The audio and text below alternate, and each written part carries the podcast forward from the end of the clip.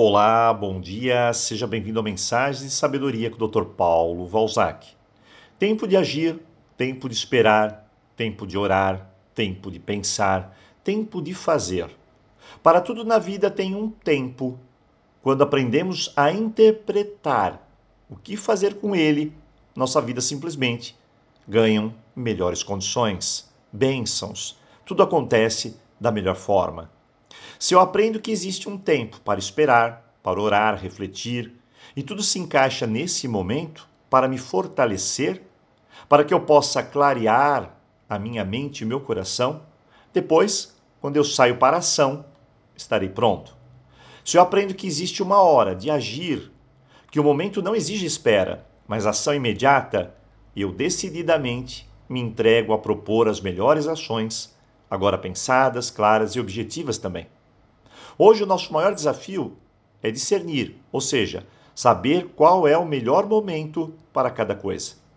Se eu pego a fruta verde lá do pé, ela amarga na minha boca e não sentirei mais o seu sabor doce e maravilhoso. Lá na frente, eu me arrependerei.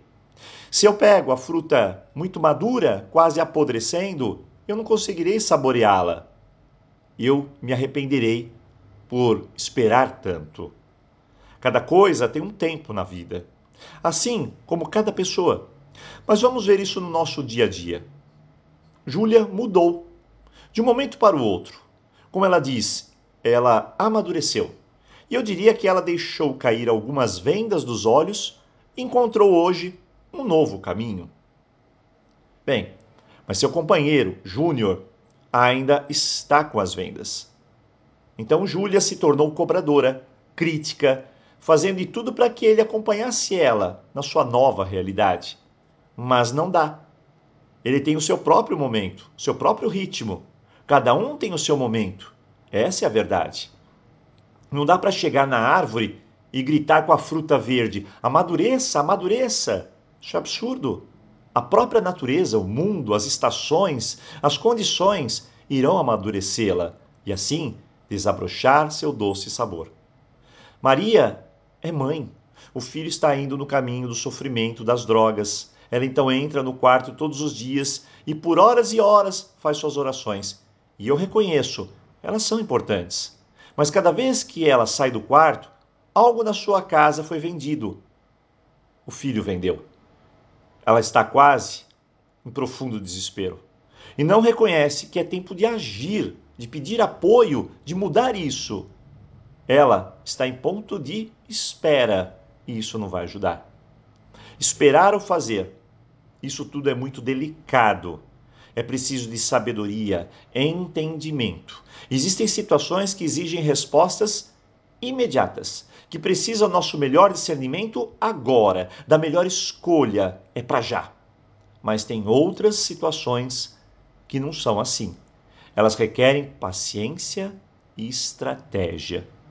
Hoje, você precisa apenas definir. Será que não é tempo de agir? Será que eu não empurrei certas coisas por tanto tempo debaixo do tapete, com medo de resolvê-las?